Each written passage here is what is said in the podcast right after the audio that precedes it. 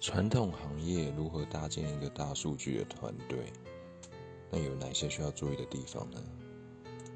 在传统企业做大数据这一块挑战是比较大，一方面是基础条件比较差，但是不管是从数据啊，还是从思维的方式里面，我们都会觉得现有的大数据人才，他们们是不愿意往传统领域发展的，毕竟在。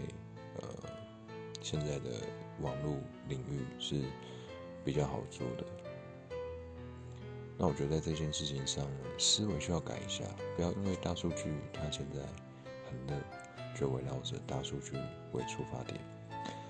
相反的是呢，我们企业要面临的问题和挑战，要把它搞懂，要往哪个方向出发，看解决这些问题。